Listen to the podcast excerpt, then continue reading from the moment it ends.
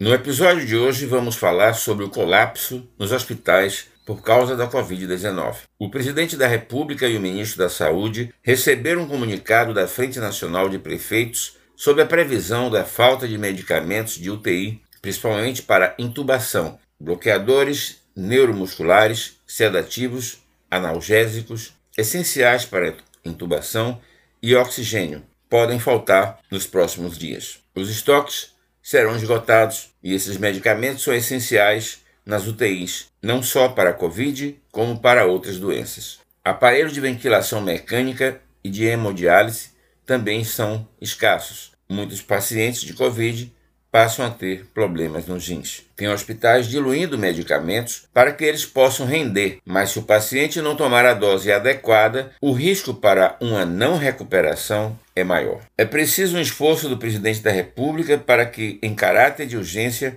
tome as providências necessárias. A situação no Brasil é dramática, é aterrorizante. Estamos em um estado de guerra e o pior é que ainda vai se agravar. Os especialistas estão prevendo em abril, chegarmos a 4 mil mortes por dia. E se não ocorrer uma colaboração da população, podemos chegar a 500 mil mortes antes do segundo semestre deste ano. A população precisa se conscientizar da extrema gravidade da situação. Se você que está me ouvindo agora não precisa de hospitais, mantenha as medidas de segurança, usando máscara, evitando aglomerações, lavando as mãos, evitando falar próximo de pessoas, mesmo que ambas usem máscaras. Não se trata de sensacionalismo ou desejo de criar pânico. As autoridades médicas alertam para que a população colabore, evitando mais mortes. Não adianta criar mais vagas de hospitais se não tem profissionais capacitados para ocupar os novos hospitais. Os médicos que estão na linha de frente no combate à doença estão mentalmente e fisicamente esgotados, e muitos foram contaminados e morreram. Muitos pacientes estão morrendo antes de serem atendidos por falta de vagas. Recentemente, em São Paulo, um jovem de 22 anos, René Ribeiro Cardoso, faleceu esperando uma vaga de UTI. Portal Saúde no Ar construindo uma sociedade próspera, saudável